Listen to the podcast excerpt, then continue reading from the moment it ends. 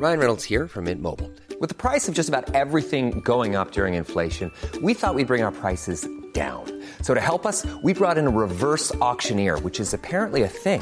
Mint Mobile unlimited premium wireless. Ready to get 30, 30, bit to get 30, bit to get 20, 20, 20, bit to get 20, 20, bit to get 15, 15, 15, 15 just 15 bucks a month. So, Give it a try at mintmobile.com slash switch.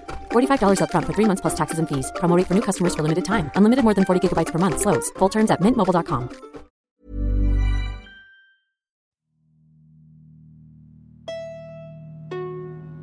Primo auditeur et auditrice, vous faites un excellent choix en écoutant LMK. J'ai un coussin chien, je déteste les chiens, mais. euh, Bah, Oh. J'adore les animaux, hein, euh, par ailleurs, ne m'insultez pas dans les commentaires. Ben, bien sûr que si, Mimi, je fais ce que je veux, d'accord? Oui Je n'ai pas compris ce point dans le podcast. arrête de mettre ma chose préférée et la chose que je déteste le plus dans les mêmes phrases. Quoi? Je pensais vraiment pas que ça allait arriver là, putain Mais ça va pas de me poser une question pareille. Bonsoir, bon après-midi, bienvenue dans l'épisode numéro 185 de Laisse-moi kiffer. C'est incroyable ce qui se passe. Je suis Mimi, je suis toujours rédactrice en chef de Mademoiselle. Et ceci est un épisode de Laisse-moi kiffer un petit peu spécial puisque nous sommes accompagnés par un partenaire. C'est Nextory, une application de lecture en streaming qui propose plein de contenus euh, pour euh, consommer du coup des livres, à savoir des e-books, des BD, des podcasts, des livres audio, énormément de choses. On vous en reparlera bien évidemment au fil de l'épisode et vous pouvez d'ores et déjà retrouver dans la description le lien vers Nextory bien évidemment, mais aussi un code promo qu'on vous détaillera un peu plus tard. Je suis entourée du coup d'une équipe de choc que je vais vous présenter via une petite question de type Yes questionnaire de Proust Oui. délicieuse, mais elle va te plaire, Kalindi Rampel, qui râle en permanence. Qu'est-ce qu'on a J'ai fait dit oui, le dernier putain. épisode que t'as raté? On Mais a en fait, quoi, je sais euh, plus. Non, mais t'étais pas là. au Ah, d'accord. Alors, il faut quand même être transparente. À l'heure où je vous parle, on a tourné le précédent épisode littéralement hier et Kalindi a oublié qu'elle n'y était pas. Cela dit, je me moque de toi et j'ai littéralement déjà oublié c'était quoi la question questionnaire de Proust d'hier. Je peux pas vous aider du coup. Ok, incroyable. C'est pas grave. On va en faire une nouvelle qui sera tout aussi passionnante mais aussi Ah, inoubliable. Attends, celle qu'on devait faire, tu veux dire? Non, celle qu'on a faite hier. Je me rappelle des deux autres euh, que j'ai faites quand j'étais là, mais ça remonte Oui, un peu. hier. Hier, c'était les signes du printemps. Ah oui, c'est vrai. Quel Donc, la signe semaine dernière, annonciateur vous du printemps écoutiez, euh, voilà, On a fait ça. hier. Oh là là, coup, c'est tu as de plus en échappé plus à ça. compliqué. Kalindi, voilà. Moi, j'aurais été un marron, voilà, je le dis. Un marron. Mais ça sort pas en printemps. automne. Ok, je confonds toujours les deux saisons. Ok, c'est bon, c'est bon, c'est bon. Tu sais que je sais jamais laquelle est laquelle, Mimi, j'ai déjà dit huit fois dans ce podcast. Je ne sais jamais.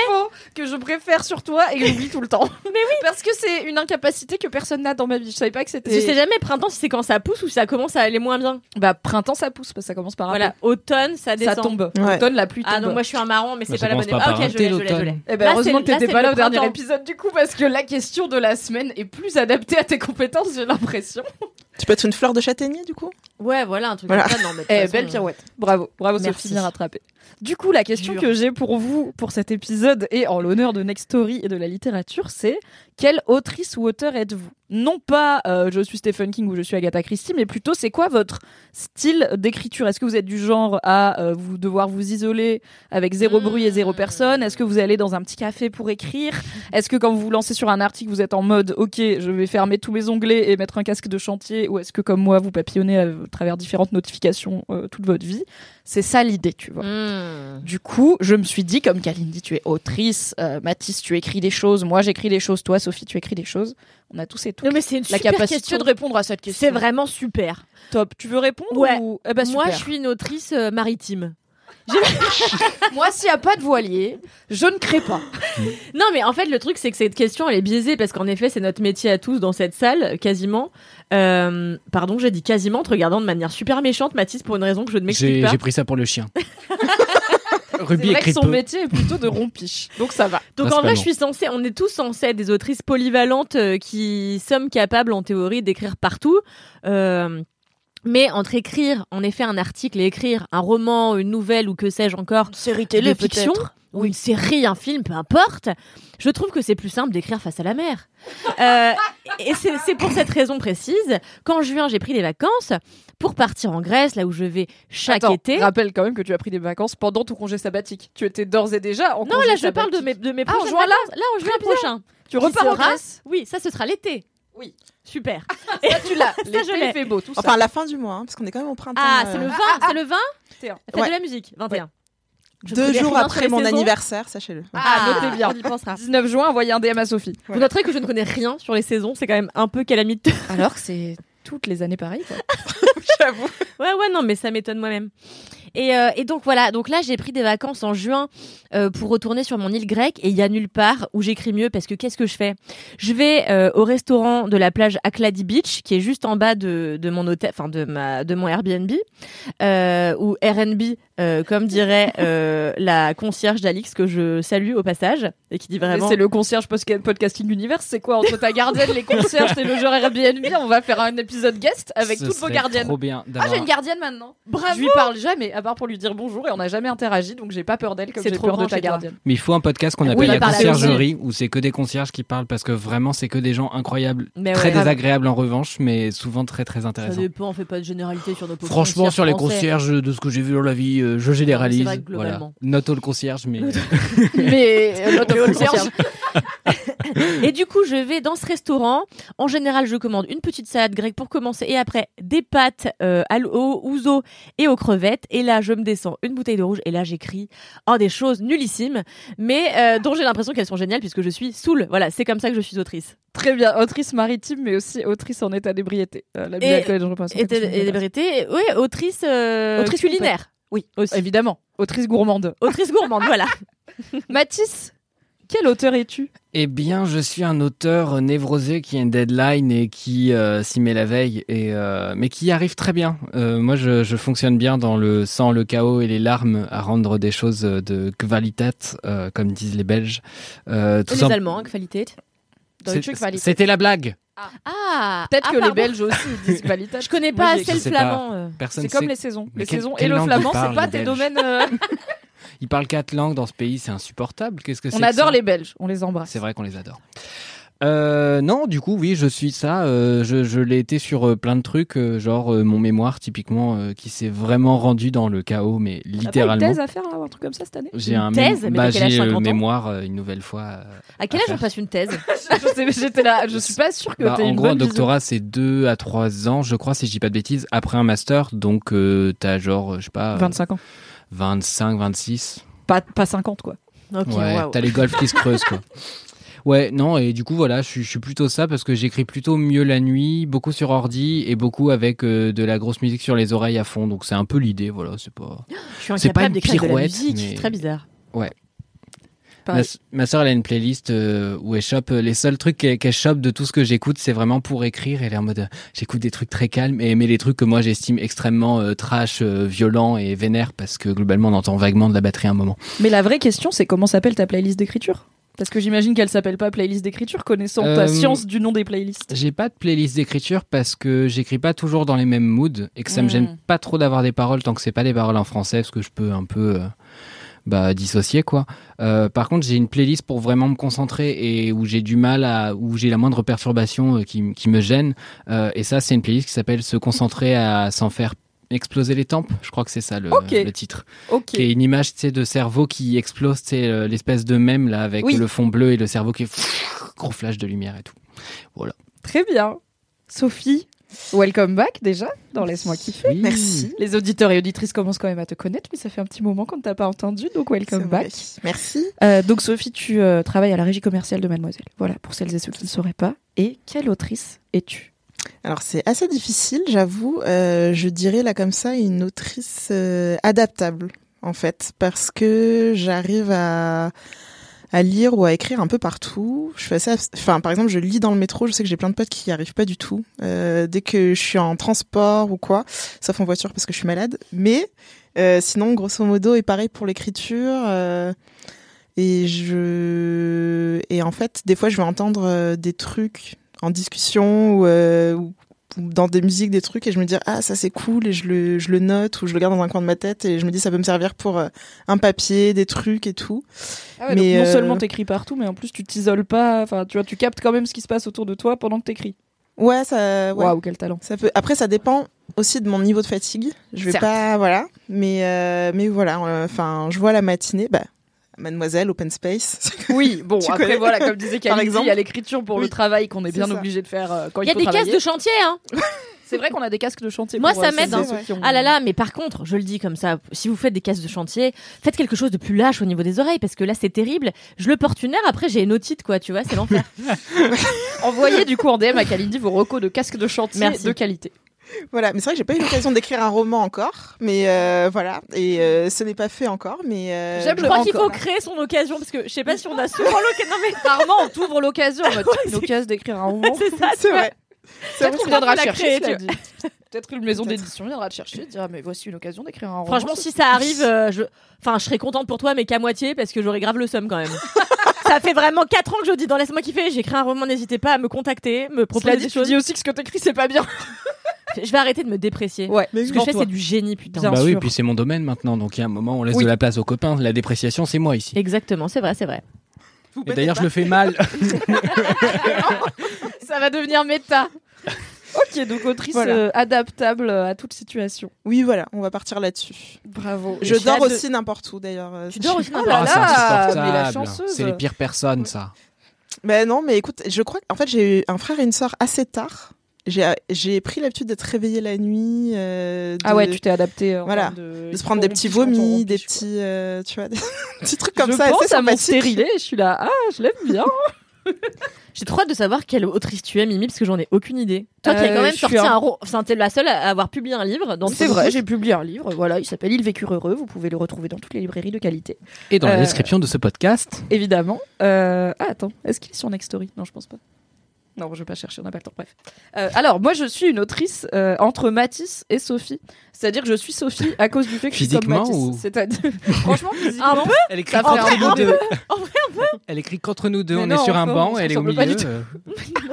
Ok, je te laisse réfléchir à est-ce que je pourrais être l'enfant de Mathis et Sophie J'ai envie de dire très peu, mais déjà, c'est deux personnes aux les yeux clairs. Enfin, rien ne va bien se passer. Mais Thierry, les Ah, enfants racontent n'importe quoi.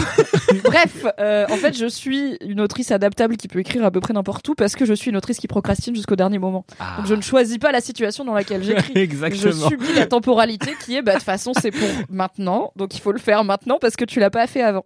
Et justement, mon bouquin, euh, j'ai compris que j'étais vraiment capable d'écrire dans à peu près n'importe quelle situation parce que j'ai bien évidemment fini mon bouquin le jour de la deadline à 23h parce que c'est qui je suis, alors que j'avais bien évidemment un an pour l'écrire parce que je me déteste.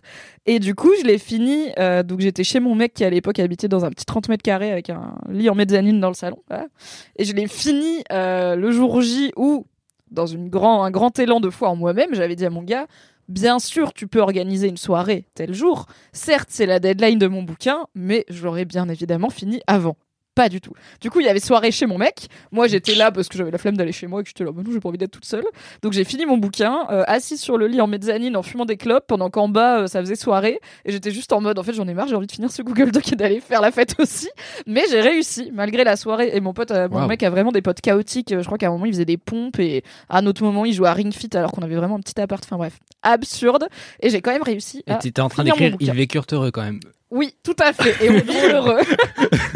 Parce qu'en couple avec une personne qui invite des gens qui font des pompes, moi je ne vis pas Mais heureux. je les adore, Je ces ne vis potes. pas, C'est d'ailleurs. juste que je peux pas les. Ils, me fatiguent plus vite qu'ils ne le fatiguent lui. Mais Ah, ce oui. niveau de chaos me fatigue plus vite. Je mais vois. je les adore et je les embrasse. Donc voilà, autrice adaptable euh, parce que je subis encore euh, ma capacité à procrastiner et à tout faire en last minute et à pas être très inspirée avant. Parce qu'en vrai, il y a plein de fois où j'ai ouvert le Google Doc et j'étais vraiment en mode. Je pensais qu'on aurait été plus d'auteurs euh, maritimes, tu vois. Mais j'ai pas testé en fait. J'ai pas été en Grèce, tu vois, pour manger. Non, mais ça Et pouvait boire. être euh, en- Mais- en mais- Normandie, tu vois. Mais tu sais, quand t'as dit ça, moi, je, je crois que t'allais me dire, j'adore écrire sur un bateau. Pareil, moi Ah j'étais non, en voilier. Euh, vous m'avez souvent vu sur des bateaux. euh, Mais je sais Moi, je t'ai rarement vu face à la mer aussi, Kalindi. Bah, j'y suis quand même euh, pour toutes les vacances, mais euh, je suis rarement sur un bateau. Parce qu'en fait, j'ai fait de l'optimiste quand j'étais petite, j'ai détesté ça. Et depuis, je suis pas très bateau, quoi. En plus, je trouve toujours que même dans les yachts et tout, les, chiottes, c'est. Enfin, j'y suis allée qu'une fois. De pas Dans les- vraiment. dans les yachts. Cette snobberie incroyable. Même dans les yachts, Non, les mais j'aime chiottes, pas vous trop avez les remarqué ou pas Elles sont pas confortables. Non, La mais c'est pas ça. connivence. C'est, je sais pas, ça me dégue un peu. Il faut toujours mettre de l'eau dedans. Euh, j'ai pas vu être dans des yachts très chics, mais enfin voilà, non, ça me saoule. Les conditions euh, sanitaires. J'ai embarqué sur des bateaux bon marché avec des toilettes fonctionnelles. Ah ouais, Des bah c'est peut-être tout, moi qui plomberie, suis allée que. Ouais. Ouais, non, mais, mais, des gros machins, quoi. euh, Non, bah moi j'ai pas eu à chaque fois, c'était des, des toilettes un peu artisanales. Les yachts avec des toilettes sèches, c'est quand me même. dé- Mais non, c'est pas des toilettes sèches, c'est juste que, tu sais, comme t'es sur un Ouais, bateau, tu mets un seau d'eau dedans, quoi. mets- voilà, pour rajouter un peu. Enfin bon, voilà, petit C'est les aparté. luxe, mais c'est des gens qui n'ont pas de transit. Quoi. Non, mais c'était peut-être pas un yacht, c'était peut-être juste un voilier, je sais plus. Comme dans les camping-cars. Ouais, ou une barque. C'était peut-être une barque. C'était une barque avec des chiottes à la turque, quoi. Écoutez, vous vous ferez votre propre idée sur les chiottes de yacht en allant sur des yachts, puisque nous ne sommes pas en mesure de vous parler trop précisément de ce sujet. Alors, pardon, mais j'ai une question et un jeu de mots. Euh, Ah. Est-ce que vous êtes team, on reste sur l'univers maritime, team premier jet? Voilà, vous l'avez à la maison? Ah. Merci. Le jet, le jet d'eau. Ah putain, j'étais Le sur le G20 G également. l'oiseau, j'étais là, peut-être Euh, c'est- c'est pas un oiseau marin le G, bref. Non. La vie Waouh. n'est pas Hunger Games. Ok Mais non, mais du coup, j'a- j'avais une vraie question. Euh, Ah. Est-ce que vous êtes team premier jet ou est-ce que vous êtes team à réécrire beaucoup en Ah bah mon écriture gars, t'as vu comment je procrastine Heureusement que je suis team premier Ouais, G parce que j'ai pas le temps de retravailler derrière. J'ai jamais fait de brouillon de ma vie. Ah, parce vois. que moi, je vie. procrastine, mais je suis team pas satisfait, tu vois. Ah mais moi je me relis pas, je suis là. Ah ouais. ça part. Oui oui, j'ai confiance en mes capacités. Non mais parce que sinon, tu vois, le mieux est l'ennemi du bien. C'est comme quand tu te t'essayes de t'égaliser la frange et qu'à force de remonter un côté puis l'autre, tu finis, tu sais, en tonsure de moine. Bah du coup c'est pareil avec ce que j'écris. Si je me relis trop, je vais juste essayer d'améliorer un truc qui est déjà pas mal et je vais le casser en essayant de. Ouais. le- Je pense que ça, c'est pas valable pour la fiction. Après, j'en sais rien. Moi j'en Peut-être écris que. pas encore, mais j'en écrirai bientôt euh, puisque je vais écrire le jeu vidéo Game of Thrones Et oui. euh, qui s'appelle diras, c'est intéressant de savoir. Oui. euh, fiction versus pas fiction. Ah bah Euh, ça si m'inquiète beaucoup. Tu hein. dois retravailler tout le temps ou si tu, tu fonctionnes aussi comme ça pour euh, genre d'un coup. Écoute, je vous dirai. Et euh, après, il y a eu des retours de toute façon sur mon bouquin, Ouais. par exemple. J'ai fini le j'ai fini le premier jet, c'est-à-dire ce que j'ai envoyé à mon éditrice le jour de la deadline. C'était pas la version finale du bouquin parce qu'après, bah, elle étant éditrice de métier et moi étant autrice qui débute, elle m'a quand même évidemment fait des retours. Mais c'est pas moi qui les ai repérés à la relecture. Quoi. Je me suis pas relu avant de l'envoyer. Bref, cette intro est un peu longue. Il est temps de passer donc à la deuxième partie de cette intro seulement, à savoir les commentaires. Avez-vous des commentaires Et je vais commencer par toi, cher Kalindi. C'est une personne qui s'appelle Makelap. Hop. Hello Pour rebondir sur le dernier LMK que j'ai écouté, La famille Madrigal, c'est tellement nul. Tout à fait d'accord avec toi, aucun intérêt. Des caricatures, en veux-tu, en voilà, et niais à souhait. Ayant la carte UGC illimitée, j'aurais aimé le faire rembourser, mais non. Et on ne me rendra pas mes deux heures de temps. Euh, voilà. Voilà un petit coup de gueule sur ce film à supprimer de l'audiovisuel public, sauf À en cas de torture des yeux. Les gens Je sont suis bien d'accord hein. avec toi, Makelap, merci beaucoup. J'adore ce commentaire qui dit juste Vous voyez, il n'y a pas que moi. Exactement. Ah oui, j'ai pas remis en contexte. La famille Madrigal, c'est évidemment euh, pour le film Encanto de Disney, Encanto. qui est vraiment pas bien. qui est très bien selon d'autres personnes. Voilà, vous écouterez. Laisse-moi kiffer. Il paraît que la musique de ce film a surpassé euh, celle La de Reine des Neiges ouais. Ouais. Mais je la trouve. La pas. famille Madrigal Ouais. Bon, vous écouterez euh, l'avant-dernier épisode de Laisse-moi kiffer si vous voulez entendre Kalindi râler dessus. Mathis, as-tu un commentaire? Oui, j'ai un commentaire et j'ai un commentaire qui ne m'est pas directement adressé parce que je l'ai pioché sur le compte euh, LMK parce que bon, les gens nous écrivent donc autant qu'on leur réponde. Euh, c'est une personne qui s'adresse à Kalindi. Euh, Salut les LM kiffeurs, j'ai pensé à vous aujourd'hui en lisant le dernier numéro d'Info Le Valois. Voilà, déjà je vous laisse digérer cette information. Déjà, cette phrase, cette intro est incroyable. C'est le meilleur magazine. Exactement. 8 mars oblige, une page est consacrée aux Levalloises célèbres. On n'y trouve aucune trace de la mère de Kalindi, smiley un peu circonspect. Par contre, j'ai appris que Madame Soleil est enterrée dans ma ville. Ça compte comme une anecdote de star? Oui. À part ça, continuez le bon boulot, c'est super. Voilà, c'était de Sémile euh, Pellinoglu. Eh bien, bientôt, prochain 8 mars, dans les femmes célèbres de Levallois, il y aura une Ramphel. Toi On ou ta espère. mère, je ne sais pas, mais une des deux. J'espère. Voire les deux. Incroyable. Ah, il y a Josh Jonathan dans les euh, Levalloises célèbres parce que du coup, elle nous a mis un screen de la contre, C'est page. vraiment les Levalloisiennes. hein. Ah la vache Bah, je sais pas, c'est le Info Levallois, le magazine Non, non, mais c'est parce qu'elle, elle l'a écrit Levalloise, mais c'est vraiment Levalloisienne. hein. Je- J'ai vraiment Très bien. vécu 22 ans là-bas. C'est vraiment Non, non, c'est Levalloisienne. Levalloisienne, c'est peut-être moi qui ai mal lu son Oui, truc. je pense. Oui, Levalloisienne, pardon. Très bien. Nous n'allons pas dire que les LM Crado font des erreurs sur les habitants de leur propre ville. non, non, c'est mille, c'est pas toi, c'est moi. Sophie? Ça fait longtemps que tu n'es pas venue, donc je t'en voudrais pas si tu n'as pas de commentaires. Mais je te vois scroller, je suis là. Oh, Est-elle si pro? Alors non, malheureusement, j'ai pas de commentaires, mais euh, j'espère en avoir la prochaine fois. N'hésitez pas à m'écrire. Euh. Le lien est dans Voilà. la description. voilà, je suis disponible, je vous réponds. euh, N'hésitez pas. Go follow, bien sûr. Elle dit ça d'un air sage, mais elle est en larmes, en vérité. Bien sûr, le cœur est brisé. Alors, moi j'ai des commentaires informatifs, car souvenez-vous, dans l'épisode précédent, j'ai mentionné le fait que euh, comme je suis une personne anxieuse, il y a des choses que j'arrive pas à faire parce que j'arrive pas à me représenter comment l'interaction va se passer et ça me bloque. Bref, par exemple, je n'arrive pas à aller à la mercerie euh, faire un ourlet à mes pantalons parce que je cogite trop sur est-ce qu'il faut que j'y aille avec mon pantalon sur moi et du coup, mais bon, du coup, ça veut dire qu'il faut que j'enlève dedans et je lui donne donc il faut que j'aille avec un autre pantalon. Est-ce qu'il faut que j'y aille avec un autre pantalon et mon pantalon pas sur moi, mais du coup, comment il saura où est-ce qu'il faut faire l'ourlet et après je tourne dans ma tête et je panique. Bref. Et du coup, les LM kiffeurs et LM kiffeuses m'ont très gentiment expliqué comment se passe une interaction à la mercerie afin que je puisse y aller sans avoir peur. Voilà, merci d'être tolérant et tolérante envers mes petits blocages. Et je tiens à dire que il y a quand même une personne qui. Oui. Alors, je vais vous lire deux. Le problème, c'est que trois personnes différentes m'ont dit voilà comment ça se passe à la mercerie et les trois disent pas la même chose. Donc, merci de vous mettre d'accord. Mais on a d'abord Ator Mythologie qui me dit Salut Mimi pour ta question mercerie dans le LMK. Je voulais juste te dire que les merceries et petits couturiers ont en général, en tout cas tous ceux que je connais, une sorte de cabine d'essayage. Donc si tu as un doute, au pire rentre pour demander. La plupart sont adorables et aiment vraiment ce qu'ils font. Personne ne te demandera de te mettre toute nue dans la boutique, ça choquerait les mamies. Je te déconseille de pré-marquer l'ourlet avec les épingles chez toi. Ça ne sera jamais aussi bien que quand c'est un professionnel qui le fait. Et je parie que la personne à qui tu demanderas l'ourlet te fera mettre le pantalon dans la cabine pour le refaire de toute façon. Et la personne me dit Je suis aussi une paniquée des interactions sociales. Le marché est ma hantise, mais tu peux le faire. Force et courage. Et ça m'a fait penser que pendant très longtemps, je n'allais pas faire le marché parce que j'étais aussi paniquée des interactions sociales du marché que je ne comprenais pas. Mais je me suis forcée car j'adore bouffer. Et ça, ça a payé. Donc, ça, c'est la première take. C'est bien sûr, tu y vas, il y a une cabine, tu enfileras le pantalon sur place, ils, marqueront l'ourlet pour toi et tout.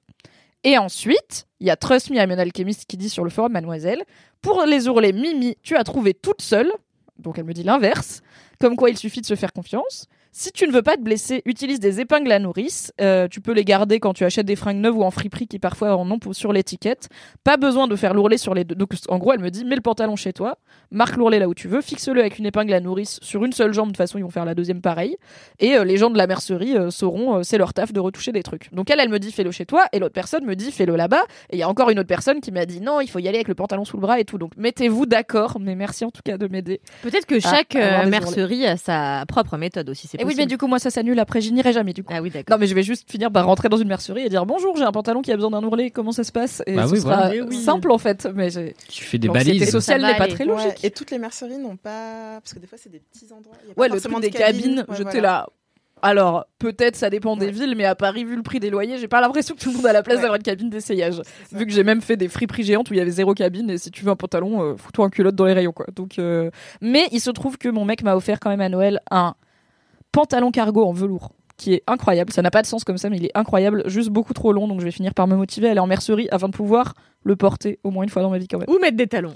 Les deux Non, représentent une je fais anxiété. pas ça. Non, non, je- c'est ça c'est pas une anxiété les talons, c'est un, c'est choix de un confort. choix de vie de ne pas faire ça, de ne pas m'infliger ça. Genre j'ai essayé, j'étais là, oula, ça fait très mal ces conneries. Du coup, c'est non. Ok, c'est l'heure de l'anecdote de Star, une anecdote de Star qui m'a été envoyée par Morgane sur Instagram. Elle me parlait d'autre chose et elle me dit si jamais tu veux une anecdote de Star, j'en ai une. Alors, je suis je veux toujours une anecdote de Star, sachez-le, ne me proposez pas, donnez-la moi. Elle me dit qu'elle est guide sur les food tours de No Diet Club à Lille. No Diet Club, rappelez-vous, je vous en avais parlé dans LMK il y a longtemps, dans le monde d'avant. C'est des euh, food tours où du coup, bah, on, on sillonne une ville en mangeant énormément de bouffe grasse. C'est vraiment super. Et euh, donc Morgane me dit, dans un des restos, nous étions à l'étage où il y a les toilettes, et là arrive un grand mec avec sa petite fille. Moi, je le reconnais tout de suite, parce qu'en bon lillois, on le croise souvent. Et j'avais avec moi des lillois, des non-lillois et des néerlandais.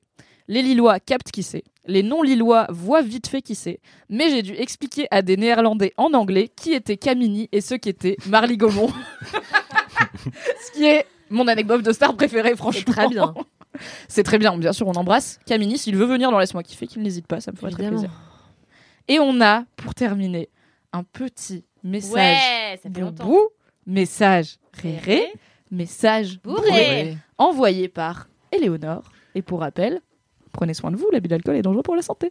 Et vous verrez que c'est des bouts de. Quoi, vas-y. et- pardon, et vous verrez que c'est des bouts de, de messages bourrés parce que tout simplement ce message durait 6 minutes. Ah, c'est donc, donc un message de je 6 l'ai un peu minutes coupé. remonté par Mathis. Merci ouais, Mathis. j'ai essayé de réduire un peu la, la chose. Désolé, Léonore. Allez, ça part. Coucou, laisse-moi kiffer. Je m'étais dit que je pourrais jamais être assez bourré pour faire un message, mais là, je suis à Lille. Genre, c'est cool comme ville et tout, et j'ai passé des trop bons moments. Et franchement, genre là, je suis à Lille, mais Et je suis en agroalimentaire et du coup là c'est une des premières soirées parce que j'étais en, pas en échange mais je travaillais et tout. Et genre je suis trop contente de pouvoir faire un message. C'est une des premières soirées que je fais euh, cette année.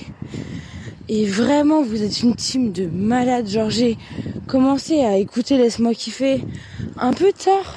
Là j'écoute pas parce que mon écouteur il est mon écouteur droit il est cassé et j'écoute que de l'oreille gauche et du coup c'est c'est dommage.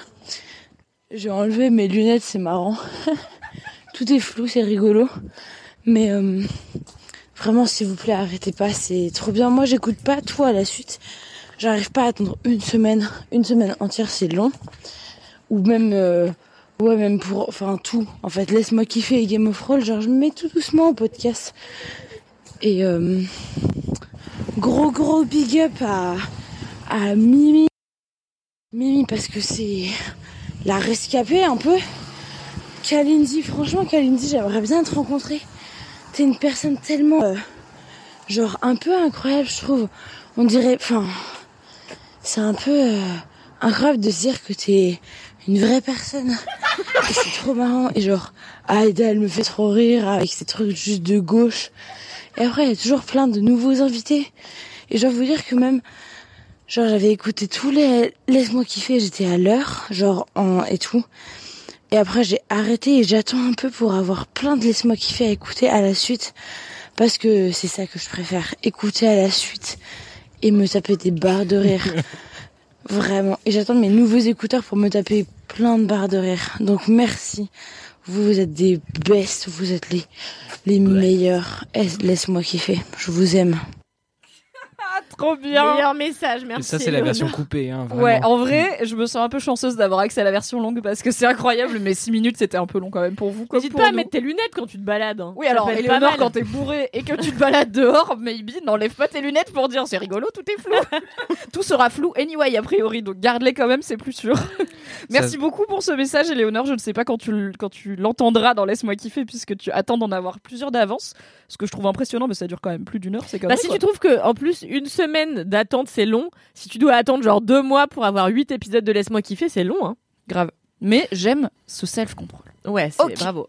C'est l'heure de passer au sel de ce podcast, à savoir Le jingle. les kiffs. et donc le jingle, bien sûr. Jingle, c'est pas celui de Cédric là. Encore putain. Jingle. Fini de rire avec vos putains de digressions. C'est l'heure de taper dans le fond, car le temps c'est du pognon. Ah ouais. Fini de rire et de dire des trucs au pif. C'est l'heure de lâcher vos kiffs. C'est l'heure de cracher vos kiffs. C'est maintenant. C'est l'heure, c'est l'heure, c'est l'heure de lâcher vos kiffs pour en faire des mêmes en gifs. C'est l'heure. C'est l'heure, c'est l'heure, c'est l'heure de lâcher vos kiffs du ouais. Waouh, merci, Valentin. Donc, comme je l'ai dit dans l'intro, on fait un épisode un petit peu à thème, puisque, en l'honneur du partenariat avec Nextory, le service de streaming de littérature, nous allons tous et toutes vous parler d'héroïnes de la littérature qui nous ont marqués, touchés, et vous expliquer pourquoi. Et je vais te donner la parole, Sophie, pour ouvrir le bal. Waouh, je me sens Waouh. Euh, du coup, oui, juste pour rajouter sur Nextory un petit Oui, je te laisse peu. présenter aussi Ouais. Nextory, bien sûr, euh, de façon Ouais, un peu plus précise. un peu plus précise. Alors, c'est un, c'est une application en fait qui est donc disponible sur vos smartphones, euh, euh, ordinateurs. Enfin voilà, une application quoi, finalement. Vous voyez, Les applications, elles sont toutes sur les ordinateurs. C'est une question que je me pose vraiment. hein. Pas toutes. Ah, Il y super. a des applications qui sont que mobiles. Ah, voilà, c'est ça. Merci. Merci pour cette précision. Voilà, N'hésitez pas, laisse-moi kiffer le podcast de la tech, finalement. C'est vrai, c'est vrai. Mais alors, je, comme c'est des livres là, tu vois, je me dis. euh, L'écran est beaucoup plus gros sur ordinateur, donc plus pratique, et donc c'est aussi sur ordinateur. Enfin, je, ouais. pense qu'ils ont. Enfin voilà. Je confirme pour le coup, c'est utilisable sur ordinateur. Oui, voilà. D'autres questions sur les supports techniques? Vous au fond à droite là-bas. Au pire, on va au quatrième étage voir les geeks du Mado C'est ce que j'allais quatrième dire. étage. Voilà, on leur Mais ça, demande. Je leur ai demandé un téléphone là plusieurs fois l'autre jour et tout le monde m'a dit non, c'est fou. Non, mais moi aussi, j'essaye de gratter un iPhone ou un aspirateur robot. Bah, je veux ni l'un ni l'autre. Ils ont des aspirateurs? La rumeur Incroyable. court. La rumeur court, mais après, on va dire que je crée, je crée des problèmes. Mais du coup, oui, Next Revenons à Next Story. Ouais, c'est un service, donc, enfin, parce que c'est vraiment, enfin, pour moi, c'est vraiment un service qui permet de démocratiser la lecture. On a accès quand même à 250 000 titres, donc euh, de tout genre, des BD, des romans, euh, des essais, des nouvelles, euh, voilà. Et même de la presse. Oui, même de Ah, il y la a même presse. de la presse Oui. Ok. Vraiment, il y a vraiment, vraiment beaucoup de choses. C'est, ça peut intéresser tout type de lecteur. Voilà, donc euh, allez-y, que vous soyez des petits lecteurs, grands lecteurs, euh, je pense que vous trouverez votre bonheur. Euh, et en plus, vous avez droit, avec la formule premium, à un livre audio par mois.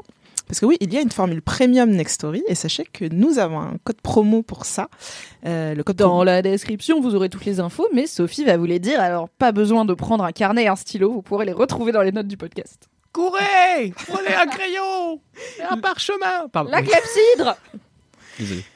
Le code promo est tout simplement LMK et il vous donne accès à Trop six classe. semaines à l'offre Premium Nextory. Et dans cette offre, vous aurez euh, e-book, euh, BD, presse en illimité et un audiobook par mois pour seulement 11,99€ par mois. Et c'est valable jusqu'au 31 mai. Trop à cool. fait. Voilà. Et euh, donc sur cette superbe euh, application, j'ai trouvé donc un livre qui s'appelle Comme une comète, une histoire de postpartum et d'albinisme. Alors comme ça, Waouh voilà, c'est très euh, Ok, le programme, let's go voilà, je suis partie sur une héroïne du quotidien.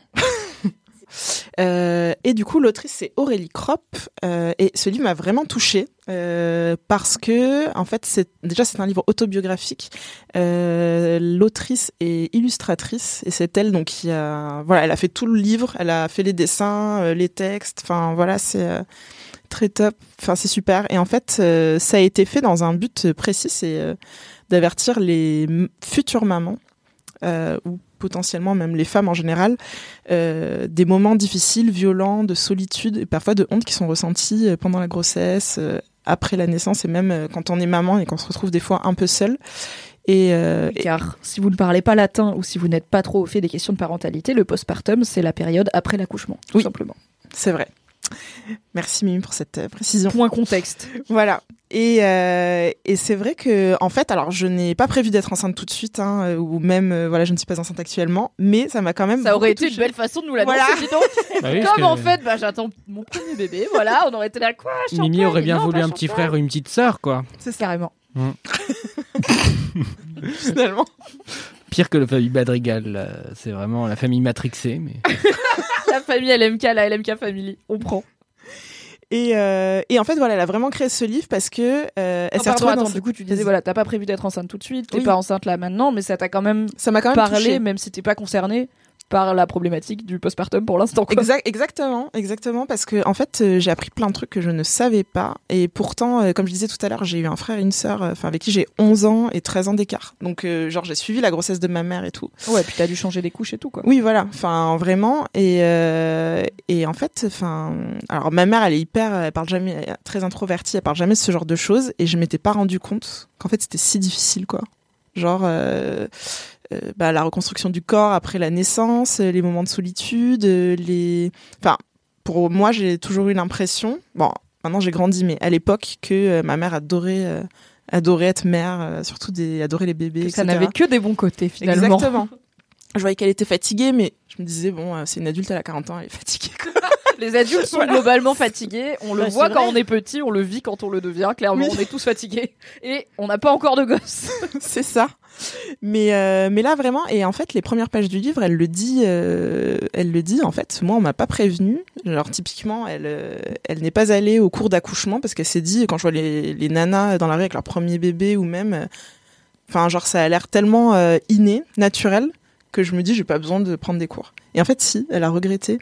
Et en fait, euh, bah, tu te rends compte que rien n'est facile et que les gestes ne sont pas forcément naturels. Et, euh, et voilà, donc c'est un, un livre qui raconte un peu euh, ben, les différents passages de la grossesse et des fois les violences gynécologiques aussi qui sont abordés. Euh, des fois les voilà la famille, les tout le monde qui essaye de, de donner des conseils, qui va de son conseil plus ou moins avisé. C'est pareil pour les chiens. Oui. Vraiment. Tu rencontres des gens random dans la rue qui font Ah, vous lui mettez ce genre de harnais? Pardon, je, je vous ai parlé Je, je me souvenais pas de ce moment où l'interaction avait commencé. Je n'ai pas souhaité d'avis, en fait, sur ce Mais que je fais dans la vie, donc très bien. Ah, Alors moi, je donne mon avis vachement sur comment les gens s'occupent de leurs animaux. T'as un podcast qui s'appelle Le Seul Avis. tu peux t'arrêter à moi, je donne mon avis vachement. C'est tout.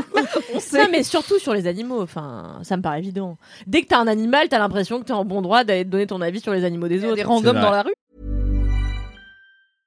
When it comes to your finances, you think you've done it all. You've saved, you've researched, and you've invested all that you can.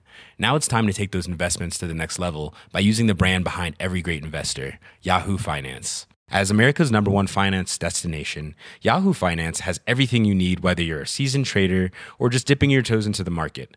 Join the millions of investors who trust Yahoo Finance to guide them on their financial journey. For comprehensive financial news and analysis, visit yahoofinance.com, the number one financial destination, yahoofinance.com. Bah après, moi je parle à tout le monde dans la rue dès que les gens ont un chien ou whatever. Non mais c'est vrai, dès que les gens ont un chien, dès que les gens, dès que je vois un chien, je suis là gentil, gentil. Oui, Et mais du ça, coup, ça les va. gens, les Là, gens tu parles au naturellement chien. s'arrêtent. Et après, euh, j'ai souvent des Car il interactions. s'inquiète pour toi, c'est normal. Car sinon tu dis bonjour et tu cours. C'est vrai. On dirait que je fais un AVC, c'est pas faux. Voilà. Ah, c'est peut-être le chien qui s'inquiète, quoi, qui regarde le proprio en mode attends, on se pose parce que là, il y a un truc. L'autre jour, j'ai vu deux Shiba et vraiment, j'ai commencé à être là bonjour, bonjour, bonjour, bonjour. Et les Shiba me regardaient avec tellement de jugement et genre ils se regardaient entre eux, tu vois. Et genre ils faisaient tout pour pas croiser mon regard. Genre, cette personne va nous faire disparaître. Bizarre, voilà. Non, merci madame. ok, donc. Euh, oui, donc voilà, je disais ce bouquin aborde la grossesse, donc tous les bons aussi moments, même si au final euh, elle pensait que ça allait bien se passer, ça ne se passe pas si bien que ça, euh, parce qu'elle est voilà. Bah, on n'est est jamais sûr. hein, voilà. Qu'est-ce que le corps va faire C'est toujours un peu la surprise. C'est ça, exactement. Et euh, elle se rend compte aussi que en fait, euh, l'équilibre vie professionnelle, euh, vie de maman, en fait, enfin, on demande aux, mam- aux mamans, de, de- enfin, aux femmes de devenir maman, mais on leur laisse pas le temps de l'être. Enfin. Le temps de travail n'est pas du tout adapté. Et même une fois que son petit euh, naît, c'est hyper compliqué. C'est forcément elle qui doit aller le chercher le soir. Enfin, des choses comme ça. Ça aborde vraiment euh, cet équilibre-là. Elle est Aussi. la personne, son travail, c'est d'être autrice ou? Euh, c'est une illustratrice à l'origine. Ok, d'accord. qui a qui en fait avait commencé à écrire à- qui écrit qui fait des livres pour enfants à l'origine et en fait quand ça ça lui est arrivé elle a dit bah en fait elle a dit euh, bah, moi je veux faire passer je veux dire tout ce qui se passe en Oui, fait oui, oui. pourquoi? Parce qu'en fait c'est un peu un secret de polichinelle on dirait euh. Bah, c'est très tabou, je pense, Ouais. la réalité, les, les aspects plus négatifs de la maternité, notamment parce qu'en plus, il y a cette idée de les femmes, euh, il y a l'instinct, le mythe de l'instinct Mhm. maternel qui est encore euh, solide, malheureusement, qui est, rappelons-le, quelque chose qui n'existe pas. Euh, et euh, bah, c'est ce, dont on parle beaucoup sur Daron, euh, la verticale parentalité de Mademoiselle, de lever les tabous autour de la grossesse, de l'accouchement, de la vie, depuis de la vie avec un enfant, parce que en fait c'est important d'y aller pour les bonnes raisons et en sachant vraiment dans quoi on met les pieds. Donc que ce soit le côté, enfin les côtés négatifs de voilà élever un enfant, les côtés négatifs du quotidien, de il fait pas ses nuits, de machin, et puis tout l'aspect hyper genré de en fait pour une femme. Statistiquement, c'est pas une très bonne idée dans sa vie de faire un enfant, tu vois. C'est une bonne idée parce que ça rend heureux quand on veut un et c'est super. Faites des enfants si vous en voulez, mais mais c'est un peu comme pour une femme, c'est pas une très bonne idée de se marier avec un gars, tu vois. Statistiquement, ça va pas améliorer ta vie. Et bah, tu vas quand même subir le patriarcat aussi quand tu deviens mère. Et euh, je crois que c'est. Attends, j'ai un article à deux pas. Comme ça, on est quand même un podcast d'actualité, c'est incroyable. 37% des Françaises, selon une récente étude, considèrent qu'avoir un, qu'avoir des enfants et s'en occuper est une menace pour leur carrière. Et le problème, c'est qu'elles ont raison parce que les chiffres montrent qu'effectivement, quand tu deviens maman, ta carrière risque d'en pâtir, quoi. c'est ça malheureusement voilà euh, voilà ça ne finit pas là-dessus Non. mais euh, il y a aussi alors ce livre aborde aussi l'albinisme parce qu'en fait au bout de quelques mois elle se rend compte que euh, euh, son enfant ne réagit pas quand elle fait des signes devant lui, etc. Ou des petits, enfin voilà, il y a des petits signes, etc. C'est peut-être un Shiba. Hein. Vraiment cette blague. C'est la fin des comparaisons enfant-chien. Voilà. Il y en a eu deux, c'est c'est la fin. C'est le max. Fallait les étaler si tu voulais en, faire- en profiter plus longtemps. Emoji colère. Et il y a aussi le fait que euh, bah, son enfant est très blond, les yeux très clairs, et en fait, bon, bah, c'est souvent le cas de beaucoup d'enfants très petits. Oui. Sauf que en grandissant, là, euh, se pose la question, ça s'estompe pas, c'est marrant, alors que elle n'est pas très blonde et son, son mec non plus. Et en fait, il se trouve qu'il découvre qu'il est albinos, euh, ce petit. Max, il s'appelle d'ailleurs. Et, euh, et en fait, elle explique bah, qu'est-ce que ça engendre parce que je sais pas vous, mais moi je connaissais pas du tout euh, cette maladie qui est considérée en fait comme un handicap en France. Ok, Parce que- je savais pas que c'était considéré comme ça. ouais. Si, si.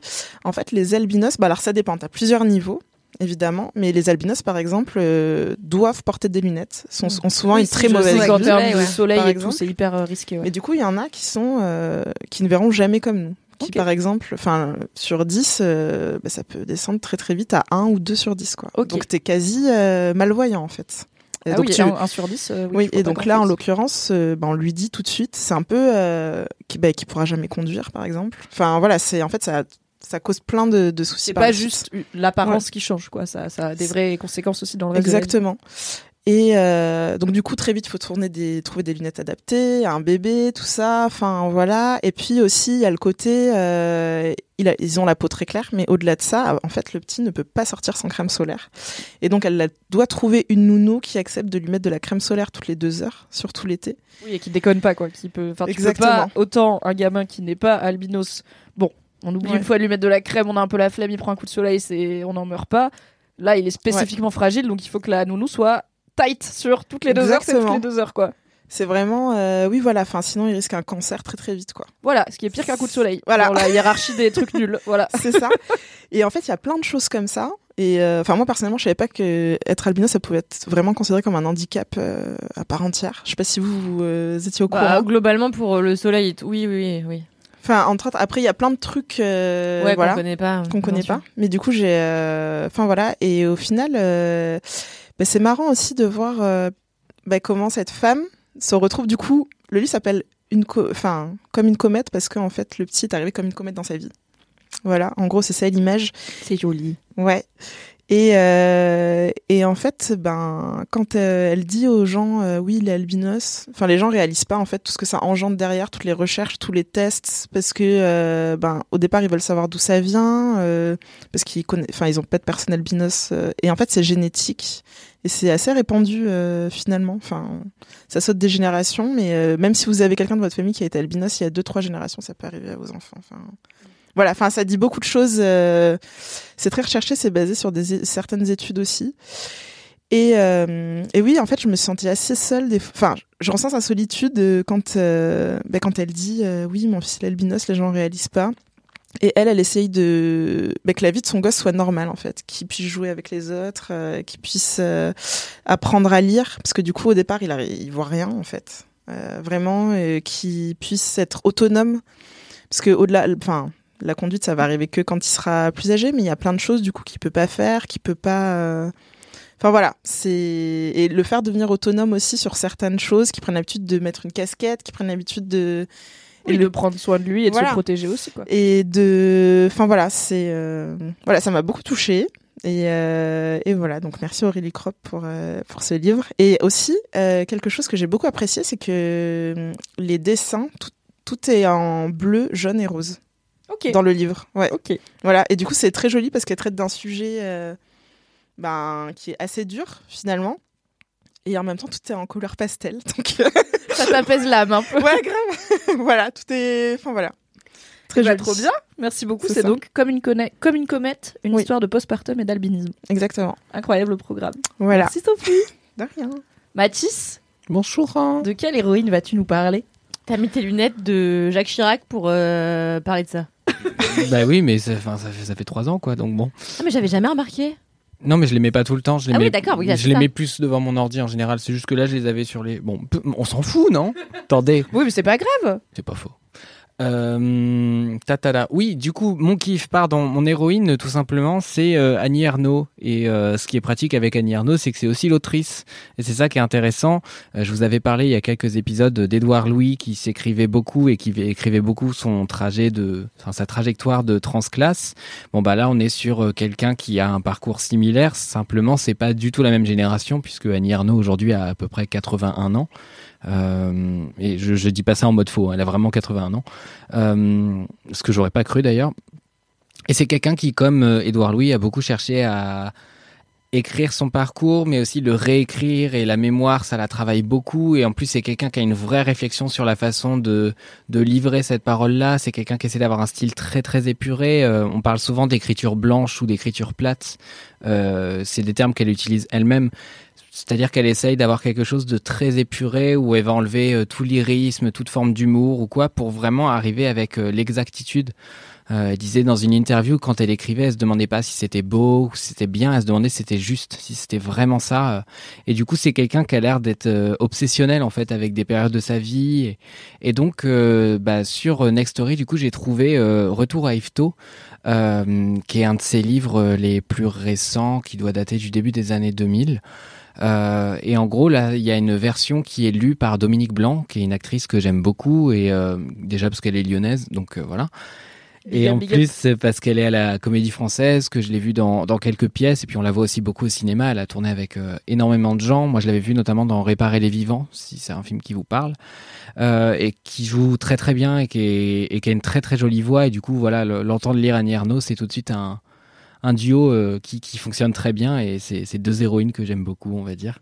Et Annie Ernaux, en fait, à chaque fois, est l'héroïne de sa propre histoire, euh, mais sans, euh, comment dire, avec une forme d'humilité où, en fait, à la fois, elle va décrire ce qu'elle pensait, ce qu'elle ressent, etc., mais sans se mettre en scène, entre guillemets, dans le sens où, en fait, c'est vraiment comment restituer un environnement social autour de soi dans un récit à la première personne, quoi. Et c'est vraiment ça qui la travaille. J'ai pas compris. Je suis désolée. Comment restituer un environnement social autour de soi dans un récit à la première personne? Je suis là, je dis cette phrase, je comprends tous les mots séparément. J'ai compris tous les mots, j'ai bien compris, merci. Mais je sais pas ce que ça veut dire. comment, en gros, euh, tu arrives à, en, en écrivant ton propre parcours, à dire beaucoup de choses de la société dans laquelle tu as grandi? D'accord. Voilà. Sortir du cas individuel pour aller au macro et au systémique. Exactement. Il a compris. Si vous voulez, on fait tout le reste du podcast avec des synonymes, on y va. hein. Franchement, j'ai dormi On- 3 heures cette nuit. Il faut quand même le dire. Donc peut-être que cette phrase était limpide et que juste mon cerveau ne marche pas. Non, non, non. non. Kalindi qui est là. Non, t'as bien fait de demander parce que c'était chaud. Non, je, je suis une personne qui porte du velours côtelé, voilà, on peut le dire. C'est Sophie qui me fait. Ouais, merci. ouais, ça va. Bref, mais justement par rapport à ça, ce qui est intéressant avec Annie Ernaux, contrairement à moi, euh, c'est quelqu'un qui est agréable à lire et à, à écouter parce qu'elle est très... Es agréable à lire et à écouter. Mathis. Oh là là. Ouais.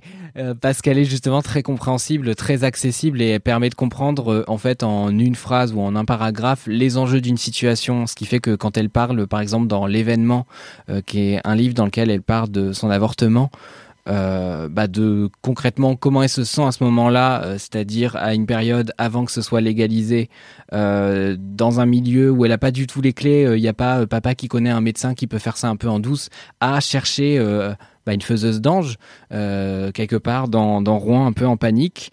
Ben voilà, quand elle l'écrit, vraiment, en fait, ça devient concret et on n'a pas besoin d'avoir un rappel de la jurisprudence sur 15 ans euh, et avoir euh, des termes euh, vraiment galvaudés, etc., comme moi je les utilise pour vous perdre. Et, et du coup, voilà, justement, dans tous ces livres, elle est travaillée par cette simplicité et je trouve ça très très beau et en même temps, ça permet à chaque fois d'en connaître un petit peu plus sur elle et elle se corrige, et elle fait des échos à ses différentes œuvres, ce qui fait qu'en fait, on peut assez bien les marier ensemble et c'est d'ailleurs ce que j'avais vu une fois au théâtre à Lyon, encore une fois, bonsoir Lyon. Euh, Bonsoir Lyon. oui. Hi Lyon. il y avait une pièce qui s'appelait Le Katsu, euh, qui mélangeait trois pièces d'Annie Ernaux. Alors je pense qu'il va m'en manquer une, évidemment, parce que c'est toujours comme ça. Je crois qu'il y avait la, la place, les armoires vides, et peut-être la femme gelée, mais je suis pas sûr. La femme gelée qui est du coup sur sa mère, euh, qui est une très très belle expression d'ailleurs, mais c'est un peu l'idée de quelqu'un qui ne peut pas s'accomplir, qui est un peu gelé dans son ascension ou dans son envol.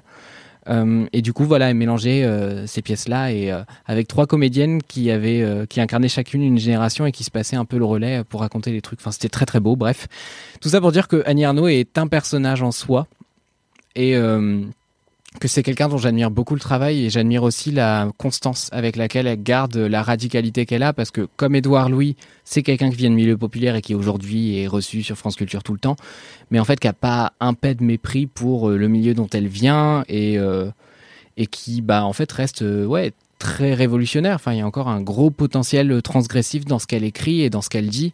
Euh, il y a une, interview de Libération qui est beaucoup revenue, euh, enfin, en tout cas sur mon feed Twitter récemment, où euh, il prenait des citations et vraiment il y a des questions euh, où, enfin, elle est, elle est encore bien virulente pour une meuf de 81 ans, tu vois. Je sais plus, euh, je sais plus ce qu'il lui demande exactement. Je me demande s'il lui demande pas.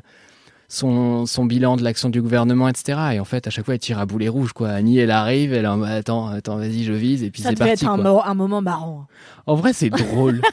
C'est oui, drôle de lire une go de 81 ans qui a, qui a plus de potentiel de transgression que beaucoup de gens de, de ma génération, en fait. Ouais, tout simplement. Donc voilà pourquoi c'est mon héroïne Annie Ernaux, et notamment dans Retour à Yvetot, qui du coup est une petite ville de Normandie euh, où elle a grandi. Voilà. J'avais jamais entendu parler de cette ville. Mais non, il n'y a, il y a pas grand-chose à Yvetot. Même moi, je connaissais pas, d'ailleurs, parce que c'est la Haute-Normandie que je connais très peu, en fait. Et, euh, et puis en plus, parce que vraiment, il n'y a rien, quoi. Enfin, J'ai jamais entendu parler de cette dame truc. de ma vie. Annie J'ai l'impression d'être un culte, mais du coup, euh, ça donne très envie. Bah, on en a beaucoup parlé à cause de l'événement parce que c'est sorti en film euh, récemment. Oui, Euh, oui, bah, l'événement, du coup, je vois Bah, Moi, photos. c'est comme ça que l'adaptation, j'ai le- L'adaptation d'Audrey Diwan, du coup. Elle est incroyable. Oui, bah, Euh, pas- et il y a Passion simple aussi qui a été adapté il y a pas très longtemps, qui est aussi d'Annie euh, qui est un roman dans lequel elle raconte euh, sa liaison avec un homme qui, je crois, était marié. Euh, Shocking. ouais, et en gros, euh, comment en fait elle en venait à à prendre les miettes qu'on lui donnait quoi. Il y a, il y a un terme en anglais pour ça dans les relations qu'on appelle le breadcrumbing, c'est-à-dire être prêt à accepter euh, n'importe quoi pourvu qu'on te donne un petit peu d'attention, Le voire des breadcrumbing, conduites. il y a un peu une idée petit poussé de la personne fait un peu exprès aussi, il me semble, de te justement, la personne te donne le minimum pour te garder accroché, mais te fait un peu marcher euh, consciemment. On a un article là-dessus sur Mademoiselle. On a un article là-dessus sur Mademoiselle. Tout à Eh fait. bien, vous le lirez dans la description. Tout Voilà. à fait. Et bah trop cool. Écoute, ça a l'air, euh, voilà, c'est toujours passionnant tes kiffs. Je me sens cultivée après. C'est clair. Merci Mathis. Merci beaucoup, Bravo, surtout Mathis, quand je vous parle de School. Musical. Ah oui. Ou du chien. C'est très éloquent. Cal, c'est quoi ton kiff? Oh, moi, c'est très classique comparé à vous. Euh, c'est très classique, mais euh, moi, c'est pour l'histoire. Euh, derrière, évidemment, cette héroïne, euh, plus que pour l'héroïne. Moi, je vais vous parler une de, de, de- d'une, d'un des personnages qui, qui m'a un petit peu donné le goût de la littérature quand j'étais petite fille. Et c'est Jeanne Eyre. Ah. Jane Eyre. J'étais vraiment en mode Jeanne qui Jane Eyre. Jane Eyre, yeah, you know. Et euh, C'est laquelle des Brontë, celle-là? C'est Charlotte. Charlotte. Qui est et en fait euh, moi j'ai hésité entre Jeanne Eyre, on va la dire à la française, entre Jeanne Eyre et Elisabeth Bennett dans Orgueil et préjugés parce que c'est les deux livres que j'ai lus quand j'étais petite et qui m'ont vraiment genre matrixé la tête et que j'ai lu 152 fois dans le grenier de ma meilleure amie Élise Piecock, vous la connaissez. C'était- Ah non, c'est Florence Chartier dont tu dois plus dire le nom. Ah non, c'est Piecock. Élise Ah oui, Piecock. très bien. Et bah bisous à L2. On ne parle pas d'Élise Piecock, on ne dit pas le On nom dit d'Élise hippie. Piecock. Hippie, ouais. Attendez, j'ai pas la rêve, pourquoi on doit pas dire son nom Ah oui, pardon, parce qu'apparemment qu'elle est qu'elle a dit. euh, en fait, elle en a marre que je raconte sa vie euh, dans ce podcast, mais euh, franchement, une fois de plus, une fois de moins, hein, qu'est-ce que ça change? Et euh, et euh, et en fait, voilà, Élise, elle a une grande maison en Bretagne que j'aime beaucoup, qui est pas loin de la mer. Est-ce que vous connaissez C'est à Pléneuf-Valandré? C'est très joli. Bah, c'est un endroit où on a envie d'être une autrice maritime, tu vois. Et euh, et donc, elle a cette belle maison avec ce joli grenier. Et dans ce grenier, euh, il y a rien parce que moi, j'ai- je fais des terribles allergies au bois. Bon, bref, du coup, dès que j'y vais, j'éternue et tout, c'est l'enfer. Allergique au bois? Ouais, je suis allergique au bois, au sable et aux chevaux. Ça n'existe Et pas. à l'huître. Attends. Et du coup, t'es une autrice maritime, Ça- alors que ça ouais. fait trois éléments. euh, Ah mais je suis, mais de toute façon moi Le je suis malade sable. tout l'été et à chaque fois que je vais à la plage j'éternue tout le temps, j'ai toujours des antihistaminiques sur moi. Quand je vais dans des maisons de campagne j'ai des antihistaminiques, euh, voilà. Et euh, T'as les pires allergies pour la personne que tu es quand même. hein. exactement. Et Waouh. donc, dans cette maison, dans le grenier, il y a une énorme bibliothèque avec tous les classiques de la littérature euh, britannique et française surtout. Et donc, quand j'étais petite avec Élise, on se servait. Et quand on a découvert euh, Jeanne Eyre, c'est moi qui l'ai lu la première et après je lui ai donné. Et en fait, toute notre vie, on, on l'a relu à des moments un peu, euh, un peu en même temps. Et euh, Jeanne Eyre, est-ce que vous connaissez tous cette histoire? Non. Oui. Non, non, moi j'ai raté la vibe C'est vrai romantisme anglais, euh, Jane voilà, Austen, du tout ça, je 19e. m'en fous. Alors moi, vraiment, Même quand j'ai Léo eu de 12 ans, Hurlevent, ça a pas marché sur moi. Alors que ça aurait dû, franchement, j'étais émo quand j'étais ado. Non, mais Léo de Hurlevent, c'est difficile à lire. Et en plus, moi, la seule fois où j'ai essayé de le lire, c'était en anglais. J'ai Ah ouais. vraiment lu 8 pages et j'ai fait vas-y, laisse tomber. Euh, Et puis il y a des mauvaises traductions aussi, hein, parce que j'avais essayé de le lire moi pour le coup en français Ouais. et vraiment la traduction était pas folle, pas folle du tout. Mais je crois que en fait, je sais pas si c'était la plus talentueuse des sœurs Brontë, parce qu'elle a écrit vraiment celui-là et après, ça, ça en était fini de sa carrière. Donc euh, voilà. Elle a Il y participé. a peut-être un signe, tu vois. Histoire d'être dans les sœurs Brontë quand même, tu vas te dire, si j'ai fait un livre, wesh. C'est ça. Et donc, Jeanne ça raconte quoi? Donc, c'est l'histoire de Jeanne. Moi, ce que j'aime chez elle, c'est elle est dans le style martyr qui se roule dans le foin, euh, comme de cette époque-là, tu vois, 19e. Oh, un peu Madame Bovary qui se plaint tout le temps là.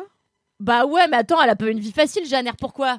Bah, je sais Parce pas, que- raconte-moi le pitch. Parce que quand elle était bah, déjà elle perd ses parents orpheline comme dans 100% des romans de cette époque et du coup euh, elle elle atterrit dans un orphelinat horrible où genre tout le monde la maltraite finalement après ça va mieux et euh, elle étudie dans cet orphelinat pour devenir préceptrice et une fois qu'elle devient préceptrice Préceptrice. Préceptrice, c'est enseigner à des enfants. C'est ça. Perceptrice, c'est percevoir les impôts. C'est ça. Préceptrice. Donc, du coup, notre Jeannère, qui vient de se faire maltraiter la pauvre bichette orpheline dans son orphelinat, elle réussit à se faire engager comme professeur chez un homme très riche, euh, très mystérieux, qui vit dans une grande maison, un peu comme un château, qui s'appelle Mr. Rochester. Alors, elle, elle est toute jeune, elle doit avoir euh, 18 ans. Lui, il en a plus de 40. Il est très ténébreux. C'est donc l'origine des daddy issues. Exactement. Il est très ténébreux, très mystérieux. Il a pas l'air très sympa. Il a l'air un peu louche, mais quand même, elle est jeune. Elle a jamais vu un homme. On rappelle qu'elle était dans son orphelinat, maltraitée par des femmes, pas sympa, tout ça. C'est la mélodie du bonheur en fait. Un peu. Et du coup, elle est là. Waouh, Rochester. J'ai un peu envie de le ken, mais à la fois, je suis timide. Voilà. Dilemme. Et lui, qu'est-ce qui se passe? Problème, first problème, il est promis à une autre femme. Mais un jour, il dit à Janer, écoute, la vérité, euh, Je même veux si bien te déglingue quand même. presque, il lui dit, même si t'es un peu mal né quand même, euh, je te kiffe, viens, je t'épouse. Elle dit, mais non, de Mais ouf. conte de fées, Truc de la ouf là. Exactement. Elle se dit, mais génial, mais Rochester, épouse-moi et tout. Pas de chance, c'est une tragédie, vous le savez, vous en doutez. En fait, il cache un secret terrible. Son secret, son secret, c'est qu'il. Oula. Son secret. son Vous secret. devinerez à la maison. Son Générique. secret, merde. Son secret, c'est qu'il est déjà marié à une femme Albatar qui est. Attendez. Non, parce que c'est terrible. C'est- C'est Ça fait peur, Attendez encore Ça fait peur. Pourquoi? Parce que il a épousé une femme qui s'avère avoir eu de gros soucis de santé mentale et qui est euh, qui vit recluse dans une aile du château. Et en fait, Jeannère la nuit, elle entend des bruits et elle pense que c'est un fantôme, mais en fait c'est sa femme euh, qui est retenue un peu prisonnière, euh, mais qui voilà et elle finit par sauter du balcon, mourir. Je vous passe les détails. Et Jeannère, il y a une dame morte dans la cour. Ouais. Oui, c'est ma femme. c'est très problématique. Hein. Du Valérie? coup- Et du coup, elle dit Attendez, mais euh, je ne veux plus de Rochester, qu'est-ce que c'est que cette affaire? Belle gosse, tu vois. euh, femme forte. une femme forte, elle se casse, elle erre dans la nuit, c'est terrible, jusqu'à ce qu'elle trouve une petite maisonnée, euh, avec notamment un gars, est-ce qu'il est pasteur un- Je ne suis pas au fait des religions, mais c'est un, ni des saisons, ni des religions. Je ne m'en occupe pas. c'est un gars religieux. Il est tu pasteur, vois. rabbin ou imam, un truc quoi, vous l'avez. Et il est sans doute pas- plus pasteur que rabbin ou imam, à mon avis. Je pense qu'il est moine bouddhiste. Et- Euh, voilà. Et en fait, il lui dit bah Jeanne, je te recueille, toi, tu peux taffer dans le comté, euh, machin.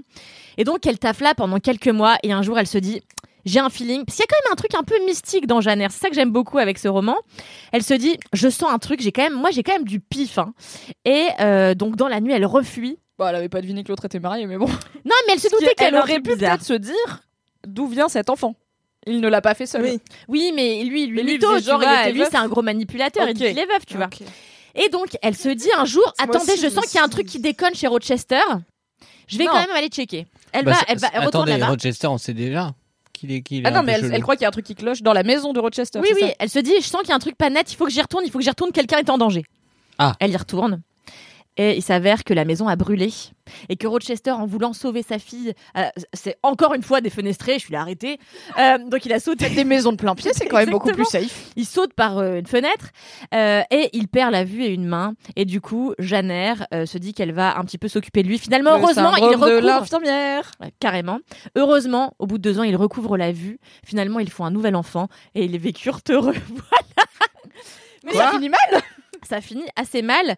Euh, mais ce que j'aime avec Jeannère, c'est que même si, euh, en effet, elle a ce syndrome de l'infirmière et que Bichette, elle finit quand même euh, par tomber euh, entre les mains d'un homme qui lui a pas mal manipulé et qui lui a pas mal menti, euh, c'est typique de l'héroïne de cette époque-là, euh, qui prend sur elle, qui est hyper résiliente, etc.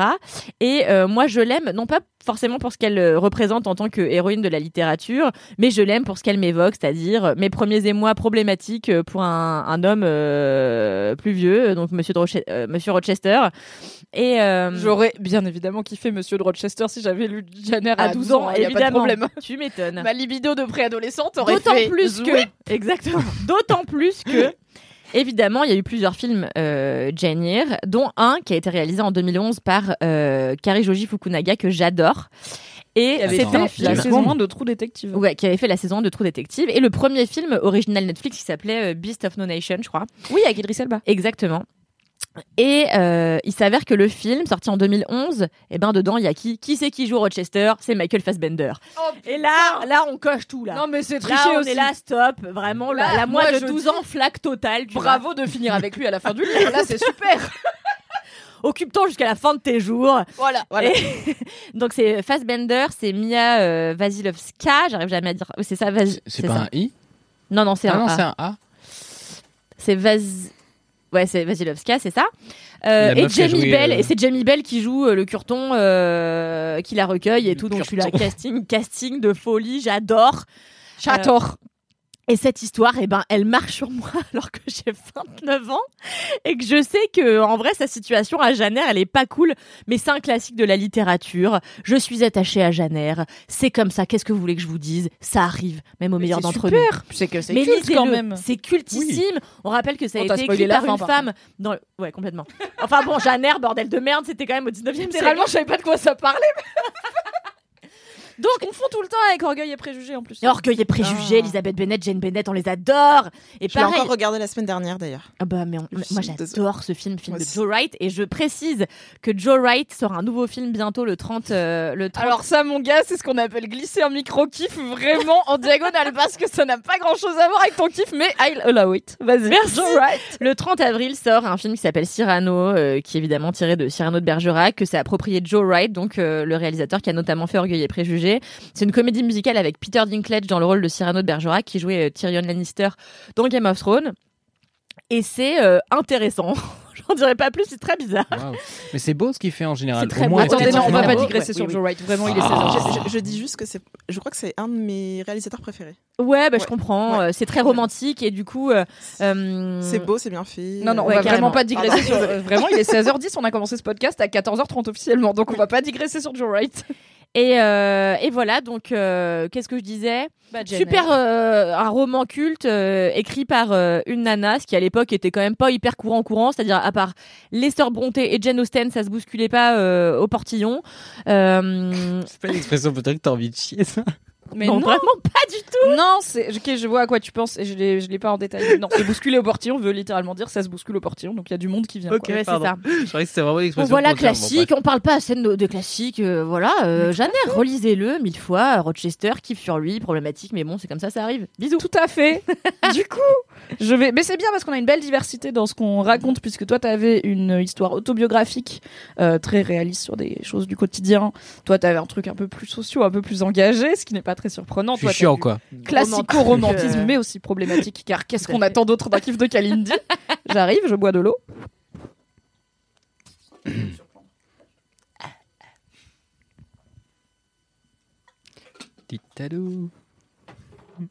Et moi, fidèle à moi-même, on me dit. Daenerys, putain, Non, merde. non, ça va pas être Daenerys qui est vraiment pas ma meuf bref de Game of Thrones. Enfin, on se connaît, c'est Brienne. Oui, évidemment. Maintenant, j'ai envie de parler de Brienne, mais c'est pas mon sujet car c'est mon autre obsession. Stephen King, Focus. vous connaissez ou pas Stephen King est un auteur américain. non, donc pour celles et ceux qui ne savent pas, peut-être c'est votre premier laisse-moi kiffer. J'ai une addiction à Stephen King depuis que j'ai lu Cimetière à 9 ans. J'étais trop petite, ça m'a marqué et depuis euh, je lis tous les Stephen King évidemment, je les relis et je les re-relis. Et sur Next Story, il y a un de mes Stephen King préférés dont je suis très contente d'avoir l'occasion de parler, qui s'appelle Dolores Claiborne, qui est un Stephen King moins connu. Pourtant, il a aussi été adapté en film euh, avec aussi Kathy Bates qui joue notamment dans Misery. Oui. Euh, mais c'est la période un peu film semi-téléfilm des années 90 là. euh, euh, puisque le bouquin est sorti en 92, donc c'est pas un de ses plus vieux. Euh, mais euh, Stephen King écrivant un livre par an, il y en a déjà beaucoup qui sont sortis depuis, puisque ça fait 30 ans.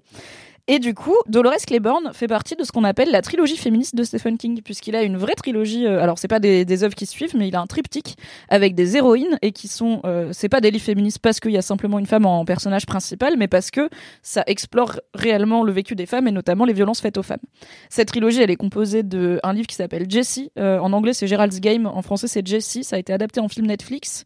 Euh, euh, d'un bouquin que j'adore qui s'appelle Rose Madder qui est sur une meuf. En fait ça commence avec une femme qui s'en- s'enfuit de la maison de son mari qui est violent et qui est flic. Et donc c'est et elle va dans une elle va dans une autre ville et elle trouve une maison euh, pour femmes battues.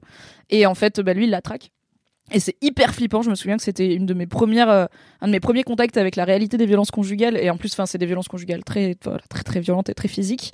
Euh, et euh, ça m'avait terrifié ce personnage. Et en même temps, j'étais trop là en mode, il y a tout ce truc de sororité, de groupe de meufs qui s'entraident et tout. Et le troisième bouquin qui forme ce qu'on appelle la trilogie féministe de Stephen King, c'est donc Dolores Claiborne. J'adore Dolores Claiborne parce que c'est déjà une forme de bouquin qui est assez originale et que j'aime beaucoup. Un peu comme j'aime beaucoup les romans épistolaires, je trouve que j'aime bien quand ça joue avec la forme, puisque là c'est un monologue quasiment le bouquin. C'est l'héroïne, c'est Dolores Claiborne, c'est une vieille dame assez acariâtre qui est employée, euh, donc un peu gouvernante, femme à tout faire, euh, par une riche dame qui s'appelle Vera et qui a une grande maison sur une île au large de la Nouvelle-Angleterre. Donc euh, comme se passe 120% des bouquins de Stephen King. Donc voilà, c'est une meuf qui, c'est une île un peu euh, reculée quoi. Donc le setting déjà, voilà, grande maison, une île battue par les eaux de l'Atlantique. Il y a une histoire d'éclipse et tout. Il n'y a pas du tout de surnaturel. Donc on n'est pas dans du Stephen King horreur. Euh, on n'est pas dans du Stephen King euh, magie. On est dans du Stephen King du quotidien, qui, moi je trouve qu'il le fait très bien. Et notamment un de ses bouquins les plus connus qui est Les évadés. bah c'est, enfin c'est une nouvelle, mais bon c'est une longue nouvelle. Il n'y a pas du tout de surnaturel dedans. Et donc Dolores Claiborne est interrogée par deux enquêteurs et tout le livre, c'est son sa déclaration finalement à la police, parce que euh, sa, son employeuse Vera, donc la dame riche, euh, est morte et que euh, pense que c'est elle qui l'a tuée. Et du coup, elle raconte, elle décide, elle se pose, elle fait du thé et elle est là. Tu sais quoi, si vous voulez que je vous raconte, je vais vous raconter je vais vous raconter ma vie en fait. Et donc tout le bouquin, qui fait quand même 300 pages, c'est le monologue de Dolores Claiborne qui raconte sa vie de femme et sa vie de mère et sa vie d'épouse. Et en fait, elle dit si vous m'accusez d'avoir tué mon employeuse, sachez que c'est pas vrai. Par contre, ce que je peux vous dire un truc, c'est que j'ai tué mon mari et je vais vous expliquer pourquoi. Son mari qui est mort il y a longtemps déjà. Et du coup, bah, elle raconte toute sa vie avec déjà, moi j'aime bien le côté euh, c'est une vieille dame ronchon quoi. Elle est pas agréable elle est pas sympa elle est pas féminine. Et je trouve que c'est cool euh, les auteurs les auteurs hommes qui arrivent à écrire des meufs qui sont pas juste des meufs bonnes. Parce qu'en vrai pour le coup je trouve que Stephen King quand il écrit des meufs qui sont les les meufs de ses héros c'est pas toujours dingue en termes de profondeur du personnage et il y a un peu beaucoup des descriptions de ses seins. Là mais quand il écrit des femmes qui sont juste des femmes et qui sont des personnages à part entière je trouve qu'il en fait des choses aussi intéressantes que ce qu'il fait avec ses personnages masculins. Du coup c'est un personnage féminin qui est assez voilà assez atypique euh, qui n'est pas en tout cas euh, dans ce qu'on peut imaginer en termes de féminité euh, évidente. Elle est pas agréable et euh, il y a un côté un peu social parce que du coup, bah, c'est une employée, c'est une prolétaire, euh, c'est une personne qui est pauvre, qui a pas beaucoup de revenus, qui travaille pour une femme riche et on l'accuse aussi de l'avoir tuée parce qu'il y a cette idée de bah, c'est le petit personnel forcément. Et euh, bah il y a tout un côté, c'est une femme avec un vécu de femme dans un monde patriarcal puisque bah du coup son mari était un homme violent, elle a eu une fille avec lui, du coup elle voulait aussi protéger sa fille des violences de son mari qui était aussi des violences sexuelles. Et du coup, bah, toute l'histoire de sa vie, c'est une vie de femme qui est marquée par la violence de classe, la violence patriarcale, et au final, l'horreur, c'est pas l'horreur à la Stephen King, c'est pas un clown dans les égouts ni rien, c'est juste, en fait, l'horreur, elle est parfois aussi dans la vie des femmes. Mais c'est pas un bouquin qui est euh, déprimant ou défaitiste. Je vous le dis pas, c'est ultra feel good et on se tape des barres parce que c'est du Stephen King, c'est jamais ultra feel good et on se tape jamais des barres. Mais euh, c'est une histoire pas tant de résilience parce qu'il y a pas le côté genre, ouais, elle est tellement forte de s'en être remise, mais de juste d'une meuf combative qui est pas en train de se lamenter sur son sort, qui a jamais demandé le moins de service à personne, qui a jamais demandé le moindre passe droit, euh, qui, sait se défendre et qui sait ce qu'elle vaut et qui a juste décidé un jour de plus laisser euh, les hommes lui faire du mal quoi. Et, euh, aussi bah, évidemment de protéger d'autres femmes qu'elle en commençant par sa fille et puis voilà elle travaillait pour une femme qui du coup est décédée mais il y a aussi la relation entre ces deux femmes là donc Dolores et son employeuse Vera qui est très très euh, intéressante parce que Vera c'est une dame donc voilà c'est une bourge euh, un peu fantasque, un peu fragilos, euh, tout le temps des dramas, tout le temps des trucs qui vont pas.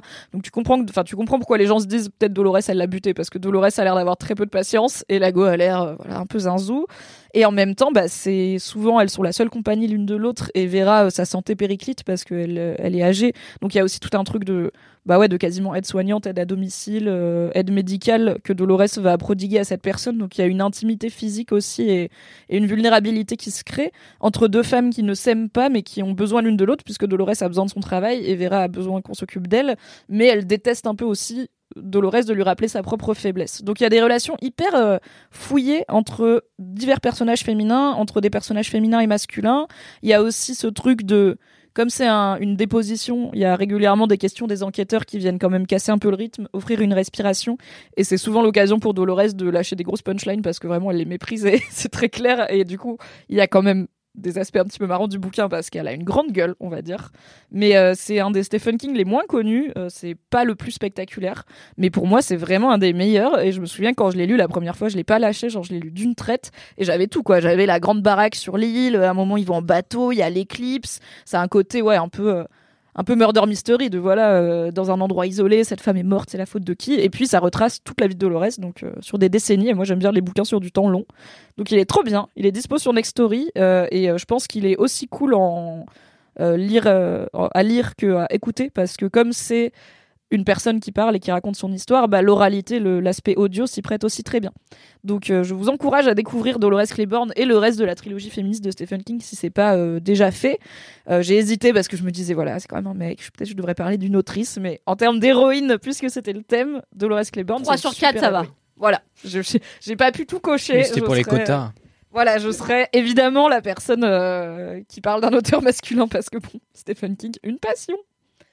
Mais voilà. Ça me donne très envie. Très bien. Et tu peux le retrouver, bien sûr. Évidemment, sur Next Story, évidemment. Évidemment. Eh bien, c'est la fin de ce Laisse-moi kiffer, très cultivé, mais dans lequel on a quand même bien rigolé. Merci beaucoup, tous les trois, pour euh, cette aventure. On remercie bien évidemment notre partenaire euh, Nextory que vous pouvez retrouver en cliquant sur le lien qui est dans la description de ce podcast. Et je vous rappelle que pour tester Nextory, vous avez accès à un code promo spécial LM Kiffer et LM Kiffuse, puisque le code promo est tout simplement LMK, pas comme notre compte Instagram qui est laisse-moi kiffer, souvenez-vous. Et avec ce code promo, vous avez 6 semaines, soit 45 jours, euh, d'offres premium Nextory offertes, euh, c'est-à-dire des e-books, des BD, de la presse en illimité et un audiobook par mois. Et euh, c'est une offre qui d'habitude est à 11,99€ par mois. Et là, vous l'avez offerte pendant 6 semaines. Le code promo est valable jusqu'au 31 mai. Et vous pouvez retrouver bien sûr toutes ces informations dans les notes du podcast. On va pas vous faire noter. C'est bon pour tout le monde, pas de mot de la fin, plus rien à ajouter.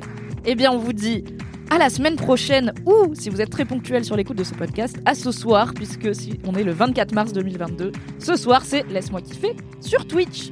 Des bisous Bye bisous. bye Lisez des Salut livres.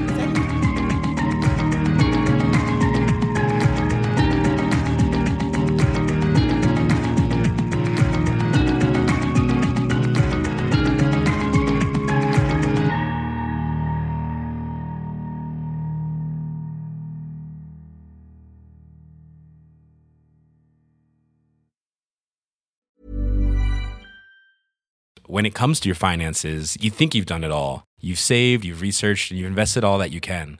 Now it's time to take those investments to the next level by using the brand behind every great investor, Yahoo Finance. As America's number one finance destination, Yahoo Finance has everything you need, whether you're a seasoned trader or just dipping your toes into the market. Join the millions of investors who trust Yahoo Finance to guide them on their financial journey. For comprehensive financial news and analysis, visit yahoofinance.com, the number one financial destination, yahoofinance.com.